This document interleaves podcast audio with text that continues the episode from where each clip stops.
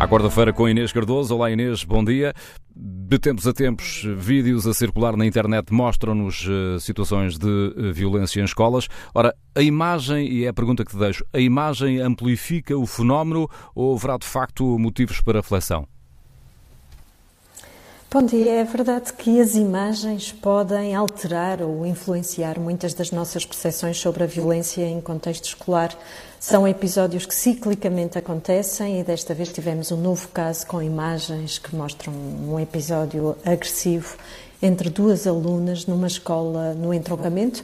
A vítima é uma aluna de 11 anos e, segundo a mãe, os episódios de bullying serão recorrentes. O Ministério da Educação confirmou que todos os alunos envolvidos nos casos têm acompanhamento especializado.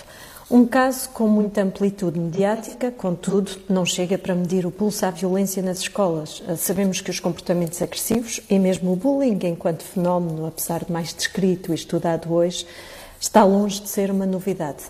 As estatísticas dos últimos anos parecem até apontar para alguma estabilidade. No primeiro período deste ano, houve em média quatro agressões por dia em escolas, isto de acordo com os registros da PSP e da GNR. E se é verdade que foi um pouco mais do que no mesmo período de 2020, quando recuamos a 2019, por exemplo, já se trata de um registro inferior. Ainda assim, eu diria que é importante olharmos para alguns sinais que nos vão sendo reportados por especialistas, que são sinais mais qualitativos do que quantitativos, sobre os quais importa sim refletir. Por um lado, o bullying registra-se em idades cada vez mais precoces. Chega a haver descrições e identificação do fenómeno no pré-escolar. E é um fenómeno que leva uh, as crianças a ter medo de ir à escola e, em situações mais graves, um, entrar em comportamentos depressivos, a adotarem comportamentos depressivos e mesmo automutilação. E, portanto, esta questão de ser cada vez mais precoce é um dos sinais de alerta. Por outro lado, as agressões físicas têm particular intensidade entre os 11 e os 15 anos, que é uma fase em que os colegas, os pares, assumem particular importância no desenvolvimento. Há ainda uma outra questão sobre a qual importa refletir, que é a que se referia em relação ao uso da imagem, a forma como o vídeo, a publicação em redes sociais acaba por potenciar muitas vezes fenómenos agressivos. Por um lado, porque há menor empatia quando se visualiza algo através de um vídeo, uma espécie de dissociação emocional em relação à dor que o outro está a experimentar. E por outro lado, porque a imagem, a publicação nas redes, reforça estratégias de poder e de influência de alguns adolescentes nos seus grupos.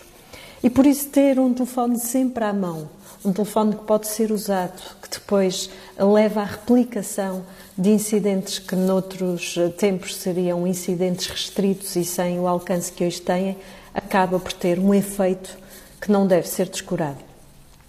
Nós hoje temos muitos projetos e ações eh, sobre bullying e violência nas escolas. E formar e educar continua a ser a melhor arma para combater a agressividade. E este é um trabalho concertado, transversal, que tem de começar em casa, que prossegue na escola, mas que merece insistência ao longo da vida, incluindo, saindo desta questão da violência escolar, incluindo fenómenos que depois se estendem à idade adulta e que muitas vezes continuam a acontecer noutros contextos, nomeadamente contextos laborais.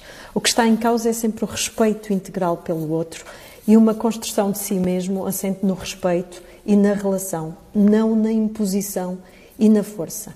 E temos como elemento novo esta questão da imagem e da amplificação que deve ser transmitida na, nas ações de formação, que deve ser abordada, que deve ser um fator adicional de insistência e de preocupação. Até porque esta amplificação leva também consigo uma distorção, como os espelhos que distorcem a imagem nas feiras populares. Há imagens que projetam muito, mas não projetam o melhor. E quando se procura a atenção e a influência numa sociedade que dá muito valor a cliques e a gostos, corre-se o risco de distorcer e estilhaçar a própria identidade.